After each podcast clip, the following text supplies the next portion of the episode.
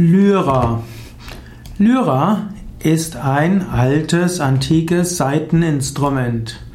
Lyra ist insbesondere die Leier. Sie gehört mindestens aus der Familie der Leier und vermutlich stammt das Wort Leier eben von dem Wort Lyra.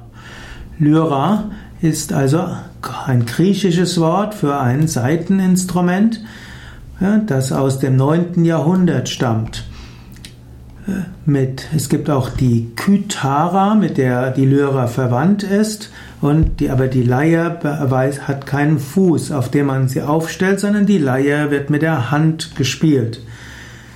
Es gab zunächst drei bis vier Seiten, später gab es sieben Seiten und auch acht Seiten.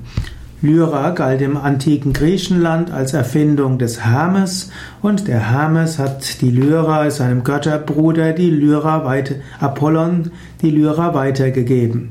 Im Hellenismus war die Lyra ein Symbol der Dichter und Denker, so entwickelte sich später der Begriff Lyrik. Man kann davon ausgehen, dass die Griechen die alten Gedichte nicht nur aufgezählt haben, sondern die alten Griechen haben ihre Gedichte auch mit der Lyra begleitet. Daher Lyrik die Poesie. Genauso wie, in Indien oft die Shlokas der alten Schriften mit zur Begleitung der Tambura rezitiert werden.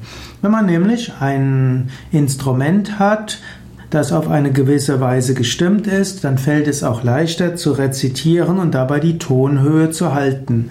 Außerdem hat die Tonhöhe hm, hat auch natürlich die Lyra einen schönen Klang und kann die Texte, die mystischen Texte, auch die spirituellen Texte, auch die poetischen Texte tiefer ins Bewusstsein bringen, tiefer ins Herz bringen, mit Emotionalität verbinden.